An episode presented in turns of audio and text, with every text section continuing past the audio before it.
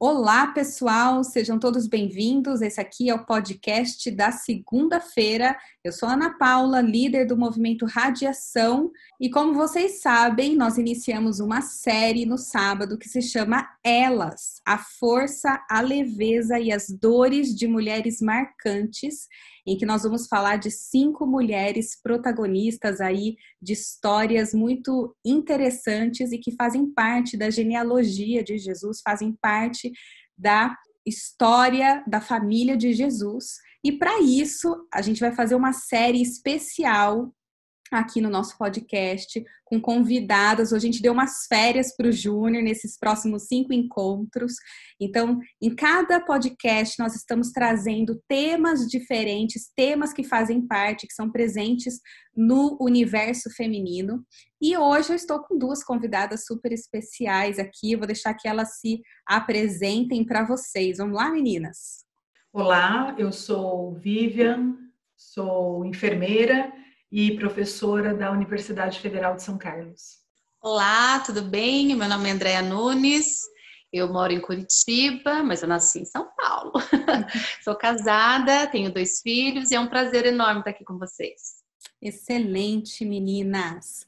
Bom, em qualquer relacionamento que a gente esteja, é comum e a gente pode até dizer que normal termos certa dependência de outra pessoa. A interdependência, a parceria e a conexão são fatores que geralmente estão representados em relacionamentos saudáveis. No entanto, quando há excesso de dependência ou quando nós vemos alguém condicionando a sua felicidade a outra pessoa, isso pode se tornar muito perigoso. E no papo de hoje, nós falaremos sobre dependência emocional e como ela está presente mais do que a gente imagina na vida das mulheres. Yeah.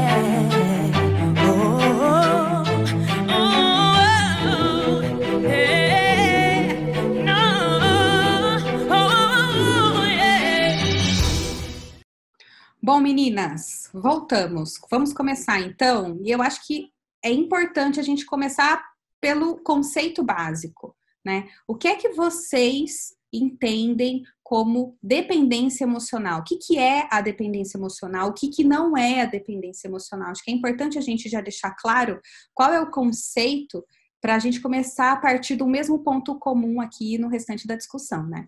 Olha, acho que a dependência emocional ela acaba se caracterizando como uma condição ou um comportamento é, muito relacionado a relacionamentos, né? Que podem ser os relacionamentos entre marido, mulher, mas em outros relacionamentos também, como de pais e filhos e filhos e pais.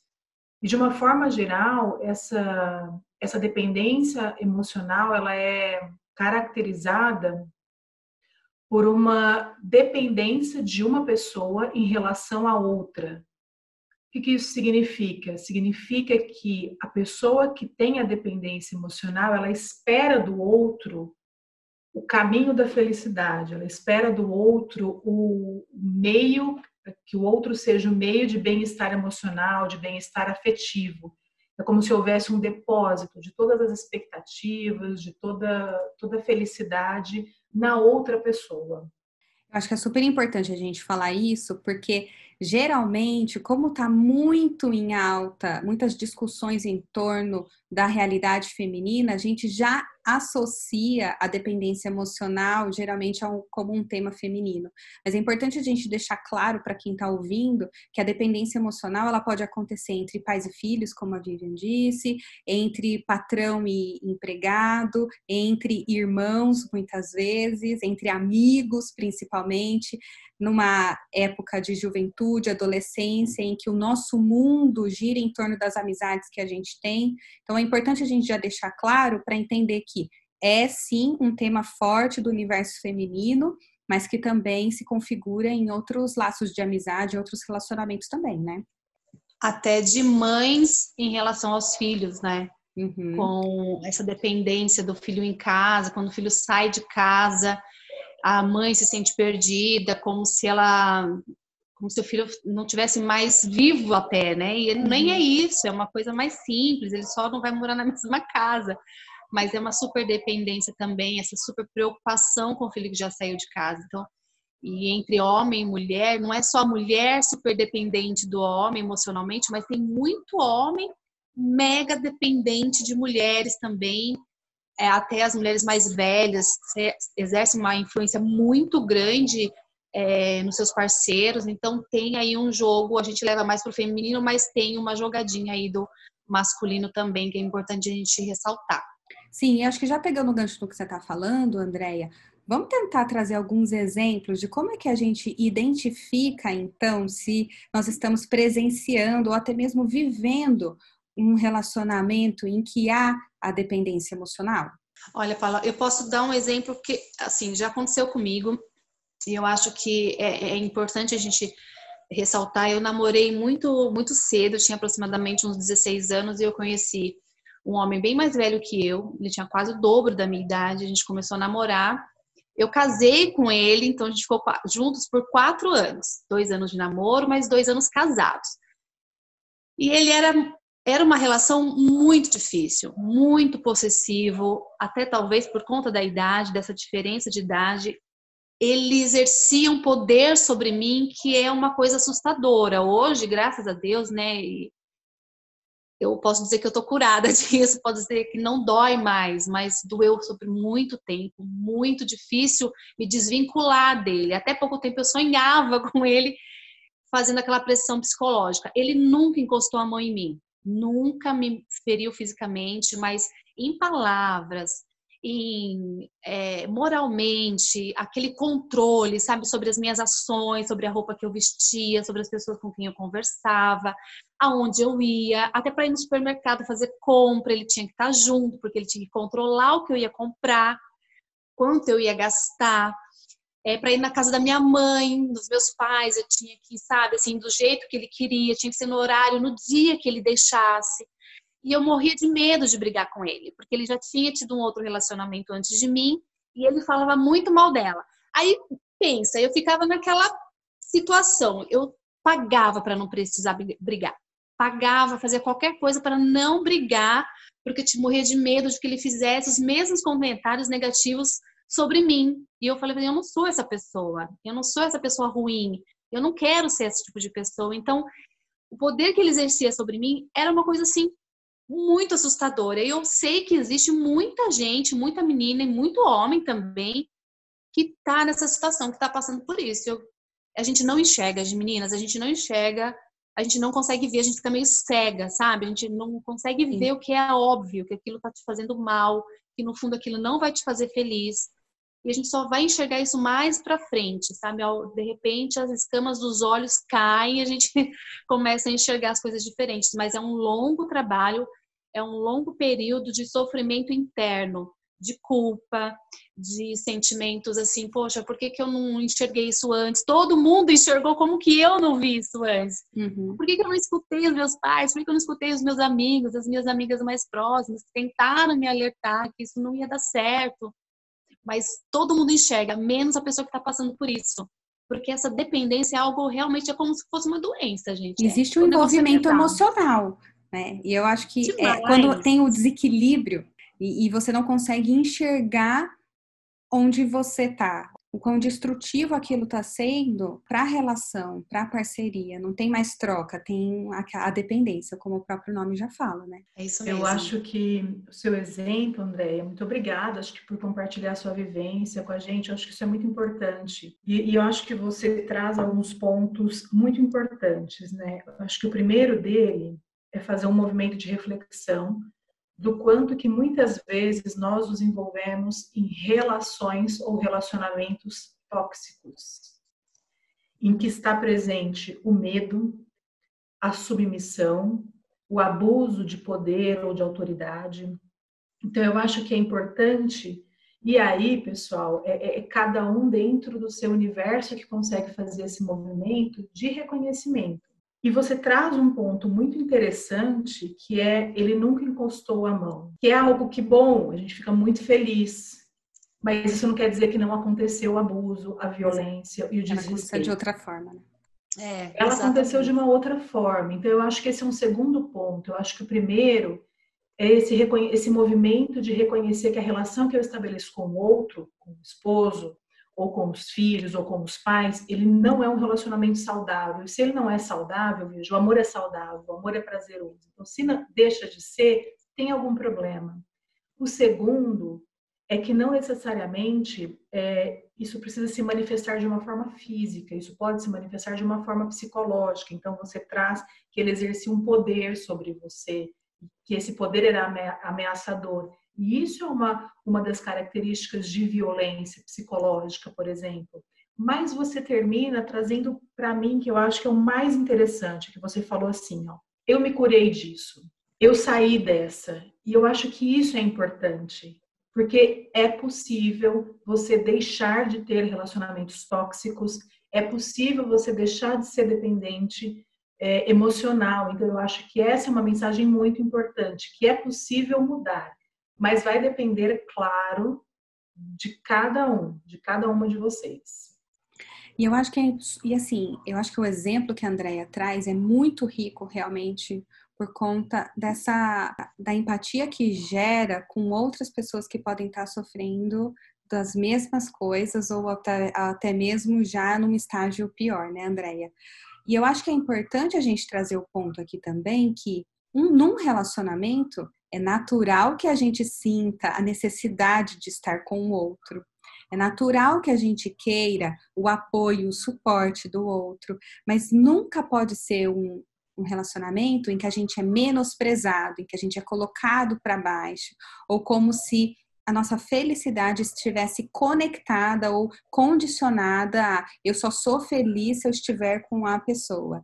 Condicionar a nossa alegria, a nossa felicidade, a nossa competência a outra pessoa. E acho que essa é uma maneira bastante forte que a gente tem para diferenciar se a gente está num relacionamento que de fato é saudável ou se a gente está num relacionamento, como a Vivian disse, que é tóxico. E olha que interessante, eu encontrei uma pesquisa é, na verdade, é um relatório do Fórum de Segurança, tá fresquinha, de 2019, o último que eles liberaram, é, que traz a informação que 60% das mulheres já presenciaram agressões físicas ou verbais 44% das mulheres já viu alguma outra mulher ser abordada desrespeitosamente e 31% das mulheres já viram brigas de homens por causa de ciúmes. Olha que interessante.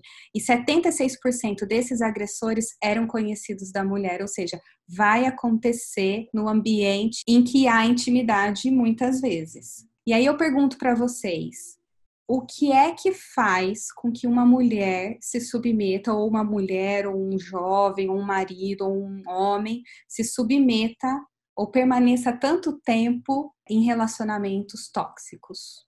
Então, Paulo, eu acredito que primeiro, pelo do que a gente já está falando da questão da dependência emocional, a gente parece que a nossa felicidade realmente está ligada àquela outra pessoa, a gente precisa dela para viver. Nossa, sem ela eu não sou ninguém.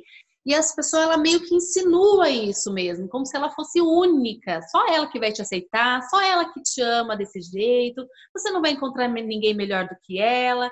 Então a gente se submete a esse tipo de relacionamento como se não existisse um amanhã, como se não existisse uma outra perspectiva. E de repente você está preso numa teia, aquilo vai te envolvendo, vai te envolvendo, e quando você menos percebe, você já está dentro daquela teia e você não sabe como sair dali sozinho a gente não consegue mesmo de verdade, gente. A gente precisa de ajuda, precisa muito de ajuda. Alguém precisa abrir os nossos olhos. E precisa depois de um tra... você precisa se tratar, precisa tratar isso dentro de você, porque não é de uma hora para outra que a gente se liberta, que a gente se vê livre disso. E é tão fantástico quando você está dentro de um relacionamento saudável que você percebe a diferença. Eu falo assim, gente, como é que eu não enxerguei isso antes? Pelo amor de Deus, como que eu não vi isso antes? A diferença do amor verdadeiro, um amor que te aceita, um amor que aceita você como você é. Óbvio que de vez em quando a gente vai ter que melhorar coisas ao longo da nossa vida. A gente precisa melhorar como ser humano primeiro, não porque o outro exige isso da gente, mas porque a gente quer melhorar como ser humano. E a diferença de um relacionamento tóxico e o saudável é muito grande a diferença, é tão óbvio, como é que a gente não enxerga? Primeiro, então, a gente fica nesse relacionamento, eu acredito, por culpa, por vergonha, como é que você vai voltar para casa do seu pai e da sua mãe? Como é que você vai se livrar desse namorado? Como é que você vai se livrar dessa namorada? Às vezes ele é o cara mais popular, às vezes ela é a mulher mais interessante ali do meio, do convívio, então parece confortável você ficar ao lado dele, ao lado dela. E você vai se perdendo nesse caminho. Eu acho que é mais ou menos por isso, por vergonha, por medo, por culpa, por dependência, como se tudo girasse em torno daquela pessoa. Se ela fosse a melhor do mundo e você fica pequenininho perto dela. Acho que complementando, né? Eu acho que a gente a gente vive num contexto que impulsiona para a dependência emocional. A gente vive numa sociedade que é machista, que é patriarcal e que a mulher ainda é vista como aquela que é responsável pelo lar, aquela que é a responsável pela, pelo cuidado dos filhos e até alguns anos atrás, acho que talvez na geração das nossas mães, talvez das nossas avós, a mulher não tinha protagonismo nenhum no mercado de trabalho. Então, ela de fato tinha uma dependência que era financeira do marido, e por conta disso, isso se ampliava para outras áreas da vida. Então, a gente tem uma sociedade que ela ainda julga bastante o papel da mulher. E isso faz com que muitas mulheres se tornem reféns desse julgamento e acabem se relacionando estabelecendo uma forma de dependência com o seu parceiro. É, eu acho que esse é um dos aspectos muito importantes que a gente vê na nossa sociedade. Se a gente olhar para outras sociedades, para outras culturas, a gente tem isso em uma proporção menor ou maior. Né? Se a gente for pensar no direito ao voto, é algo muito recente. Né? Então, essa, o papel da mulher ao longo da história, ele vem meio como um apêndice do homem. Né? Então, ela acaba, por conseguinte, é, sendo dependente dessa figura. Então, e acho que também outras formas acabam colaborando por isso, para isso, né? Eu acho que quando a gente é mais jovem, a gente é mais vulnerável pela própria inexperiência. Eu acho que em muitos lugares a mulher não tem apoio para se libertar do relacionamento, não tem apoio de amigos, às vezes não tem apoio de familiar, familiares, desculpa. É, às vezes não tem serviços de saúde de referência que possam apoiar, que possam receber essa mulher. É, e também tem sempre o medo do julgamento, a gente também vive em uma sociedade e quando a mulher sofre algum tipo de violência, em muitos casos ela é culpada por essa violência, né? Então a gente é, ainda tem alguns ranços muito antigos em relação à figura da mulher. E eu acho que isso acaba, de alguma forma, sendo um, um terreno muito fértil para que as mulheres, em especial, se tornem dependentes emocional de seus parceiros. Acho que esses exemplos que vocês trouxeram são muito pertinentes e conversando com algumas pessoas que já viveram né, esse tipo de relacionamento, duas coisas que eu ouço bastante, é incrível isso, é eu vou para onde? Eu não sei para onde ir. Por quê? Porque o relacionamento, como a Andrea disse, é, tem tanta dependência do outro que se afastou dos amigos, que se afastou da, família, e tem a vergonha de voltar atrás e falar: eu estou precisando de ajuda porque eu estou vivendo é, o que eu estou vivendo, eu não consigo mais, eu preciso de ajuda para sair. Né? E eu acho que essa é um. Talvez a gente pode até já linkar numa próxima pergunta de, de como que a gente sai, né? E, e, e antes da gente entrar nessa pergunta, uma outra coisa que infelizmente a gente escuta muito é como que eu vou me sustentar?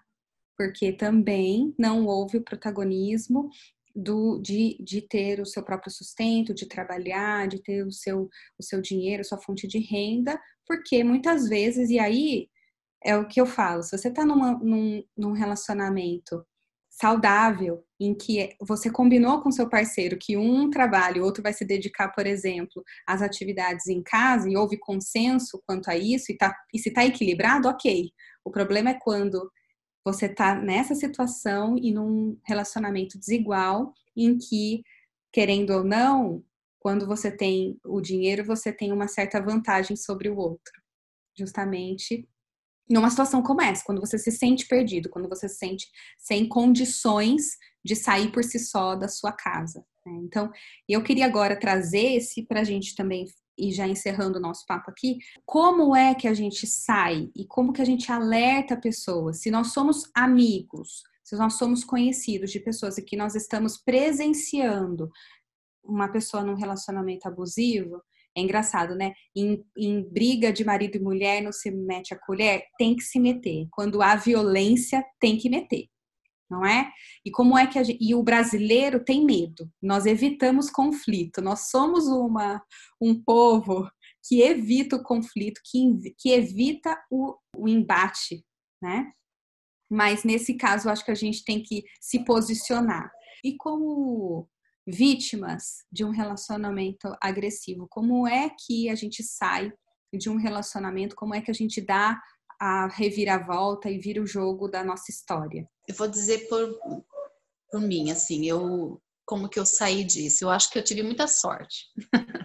Sei que a gente pode se chamar de sorte, né? Mas eu acho que eu tive muita sorte, Paulo e Vivian, porque é, eu tinha uma família, eu tenho uma família que, que me deu todo apoio, assim, eu e foi uma coisa tão louca, assim, muito, eu digo que Deus cuidou de mim como pai de verdade, porque como eu disse, todo mundo já enxergava que aquilo estava numa situação muito muito triste, uma situação muito chata, e só eu que não enxergava. E um dia é, minha família colocou ele contra a parede, falou assim, olha, não dá para continuar assim, você precisa tomar uma atitude, porque ele começou a vender nossas coisas, a gente estava numa casa alugada, ele vendeu uma empresa que ele tinha, e, a gente, e eu não sabia, eu tinha até medo de perguntar o que ele fazia com o dinheiro, para você ter noção de como era. E aí a gente foi, aquilo foi aumentando, aquilo foi aumentando. Ele chegou a trabalhar um tempo com a minha mãe, que ela tinha tem um mercado em São Paulo, tal. E ele acabou pegando uma grana dela sem ela saber. E aí, quando ela descobriu, ela colocou ele contra a parede. Você precisa contar o que está acontecendo. E ele tinha dito para alguns amigos íntimos nossos que ele queria se divorciar, que ele queria se separar. E eu não sabia. Eu fui a última a saber. Quando ele foi pressionado, dizendo que as pessoas começaram a falar assim: você precisa contar para ela, porque ela tá aí de inocente, ela não sabe. E eu não sabia mesmo, não passava isso na minha cabeça, de jeito nenhum. E o dia que ele contou para mim que ele queria se separar, porque ele achava. A história que ele me contou é porque ele achava que eu era jovem demais, mas eu falei assim, mas você me conheceu, eu já era jovem.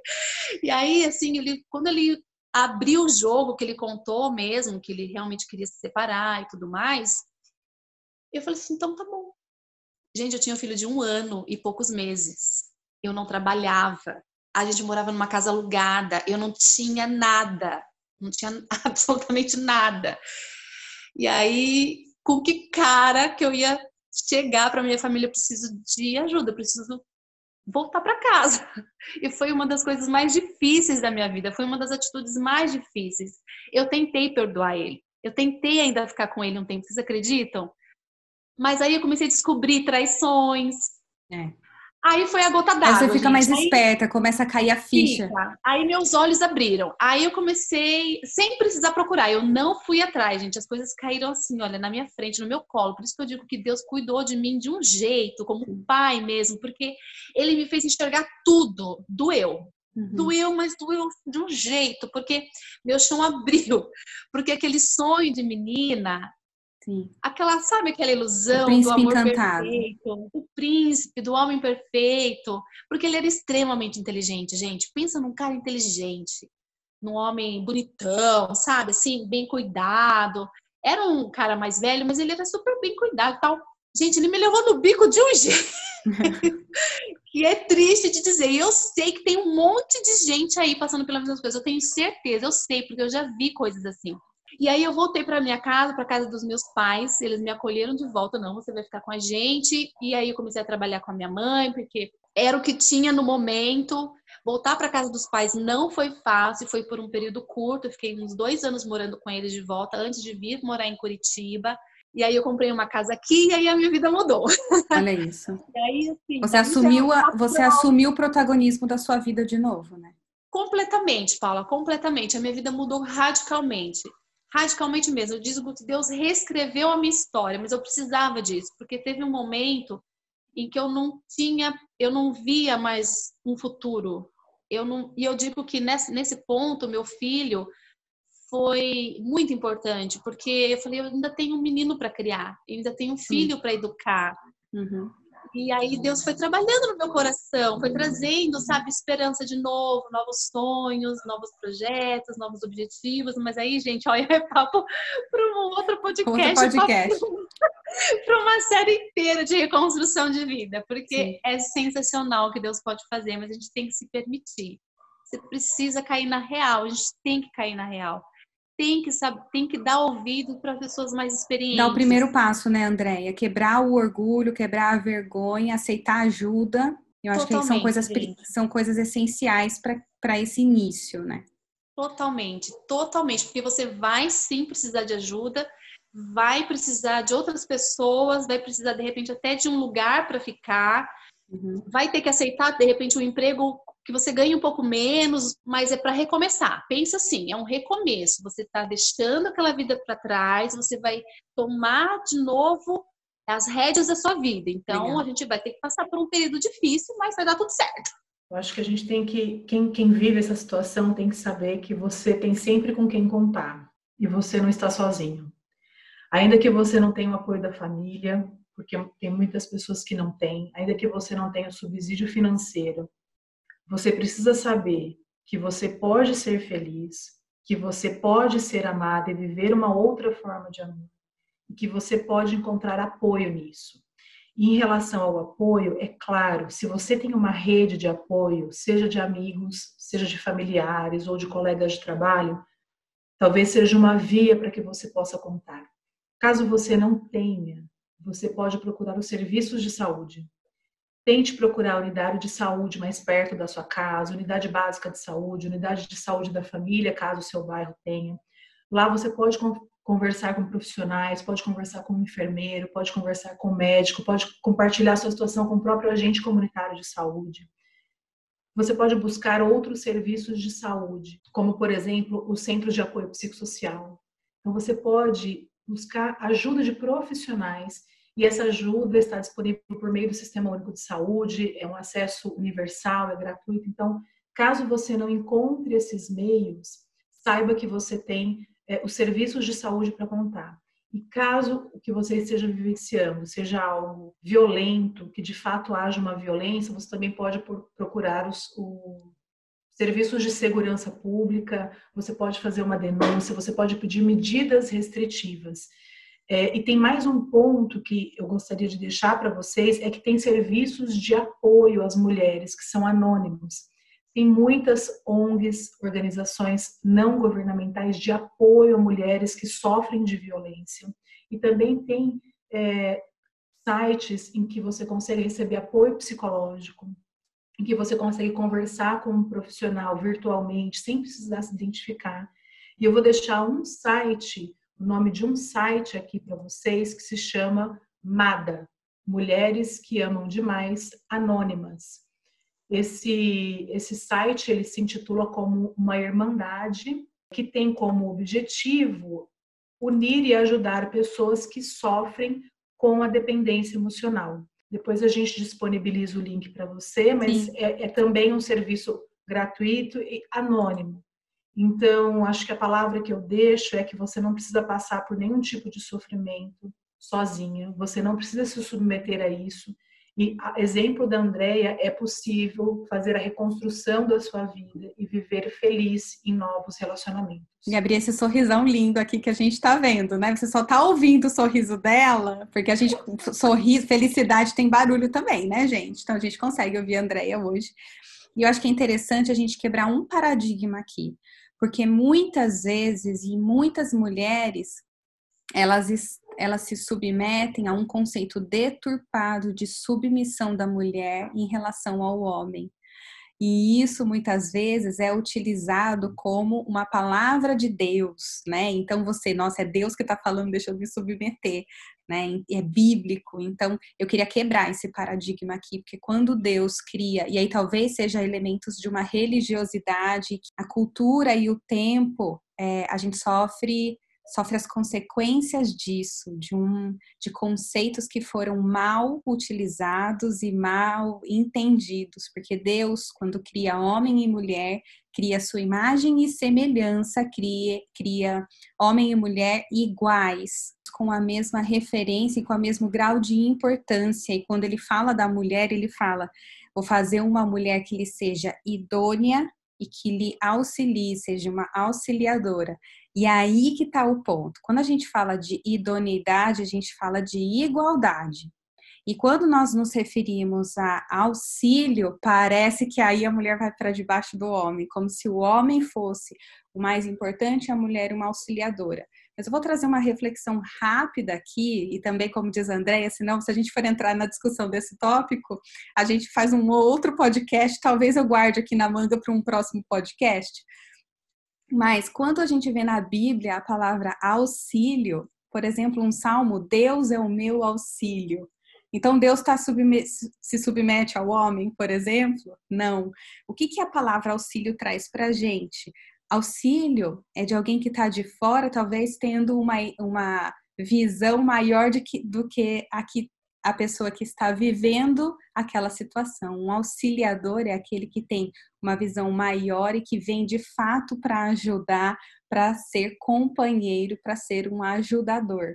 Então, a mulher, nesse ponto aqui, sim, lindamente, a palavra auxílio, ela não é um, ela não vem carregada de uma submissão ou de uma inferioridade, pelo contrário, de alguém que está tendo uma, uma visão maior, uma visão ampla e vem para ser uma colaboradora, para ser uma auxiliadora, como a própria palavra já diz, né? Paula, eu acho esse ponto muito importante porque a gente tem, tem visto que as pessoas têm perpetuado e usado é, de forma descontextualizada, que consta na Bíblia, para defender pautas que não são cristãs, que na verdade são pautas, na minha leitura, de, de homens machistas que querem é, mulheres submissas em Sim. todos os sentidos pejorativos da palavra. E acho que aqui nós estamos em três mulheres cristãs, é, e, provavelmente tem várias outras nos ouvindo, cristãs e não cristãs, e eu acho que é importante deixar claro que em nenhum momento a Bíblia fala de submissão como tem sido pregado hoje, como tem sido propagado hoje. Então, eu acho que fica um convite é, para todas as mulheres que tiverem dúvidas sobre esse assunto, para que entrem, entrem em contato com o movimento Radiação, acho que com a Paula, que é a liderança desse movimento, porque nós estamos muito disponíveis para ter essa conversa com vocês, e inclusive para empoderar as mulheres que se colocaram nesse papel de submissão para saírem dele, porque Deus não te colocou nesse papel. Então, Fique com isso em mente. Se tiver qualquer dúvida, eu estou colocando a Paula à disposição, mas eu, eu estou à disposição como sempre. então, não fiquem, não fiquem embaixo desse julgo, ok? Isso aí. Se você for um homem hoje, talvez o opressor, nós também nos colocamos à disposição, porque se há de fato o interesse genuíno de fazer a mudança, nós não podemos rotular uma pessoa para o resto da vida e, e, e, não dar a oportunidade da mudança, desde que ela seja genuína, desde que ela tenha um arrependimento, não no sentido de remorso somente, mas de fato de mudança de vida, mudança de atitudes, né? E quanto a isso, então, eu queria finalizar o nosso podcast, meninas, muito esclarecedor, com um exemplo muito rico, Andréia. Muito obrigada por compartilhar, por ter coragem de compartilhar sua história com outras mulheres. E eu acredito que muitas estão se identificando e criando forças a partir do seu exemplo e talvez tomando a decisão de fato de virar o jogo, de virar a história das suas próprias vidas. E aí, como sempre no podcast da segunda-feira, a gente termina com os nossos com o nosso pilar, com, os três, com as três bases dos nossos pilares aí do radiação, que é refletir, experimentar e expressar o amor e a graça de Deus. E nesse momento, então, eu queria trazer três reflexões em cima de cada tema. No pilar refletir, reflita se você hoje está em um relacionamento desigual, em um relacionamento em que há dependência emocional, ou talvez que você saiba de alguém que hoje está em um relacionamento abusivo, ou ainda se você é a parte que está tornando o seu relacionamento tóxico. Faça essa autoavaliação e veja em qual categoria, ou se não, se você está num relacionamento saudável, preste atenção, seja atento aos relacionamentos ao seu redor no pilar experimentar, agora que a gente já entendeu um pouco melhor sobre o assunto, né, da dependência, do relacionamento tóxico, para a gente procurar pesquisar um pouco mais sobre o assunto, entender mais, leia mais sobre o assunto, procure fontes boas de leitura sobre o assunto, até matérias, veja algumas coisas interessantes sobre isso e também abre esse diálogo, converse mais sobre isso no teu trabalho, no meio onde você está, de repente na família, é, com seus vizinhos, ali com as vizinhas, com, com, as pessoas próximas de você. Tente conversar mais sobre o assunto, se aproximar, dialogar mais sobre isso. De repente você vai ajudar outra pessoa, vai entender mais sobre a vida dela, sobre esse aspecto e vai ser bem interessante, vai ser bem legal. E no pilar expressar, expresse apoio. Se você conhece alguém, é, se você identifica alguma situação, com muito cuidado, com muita sutileza, no momento adequado, no espaço adequado. Ofereça apoio para aqueles que precisam. E para aquelas que são mães, irmãs, lembrem-se também de formar pessoas, né? Crie suas filhas e seus filhos para que tenham relacionamentos saudáveis. Compartilhe com, com suas irmãs, famílias, familiares, como construir relacionamentos saudáveis. Eu acho que quando a gente expressa o nosso apoio a essas pessoas e a gente também aproveita esse momento de apoio para compartilhar os conhecimentos que nós temos, sem dúvida nenhuma a gente está expressando o amor de Deus na vida dessas pessoas. É isso aí, menina. Amei o nosso papo. Muito obrigada por compartilhar, por dividir o conhecimento de vocês, a história de vocês, um pouco sobre o dia a dia e de como vocês encaram, como vocês veem esse tema tão importante, tão presente hoje, infelizmente, na nossa sociedade.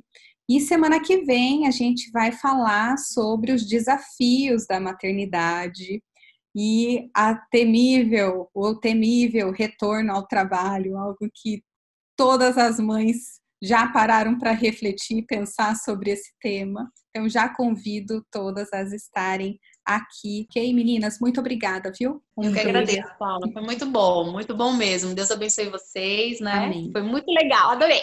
Ótimo. Muito obrigada, meninas. Também gostei muito. Tchau, tchau, pessoal. Yeah.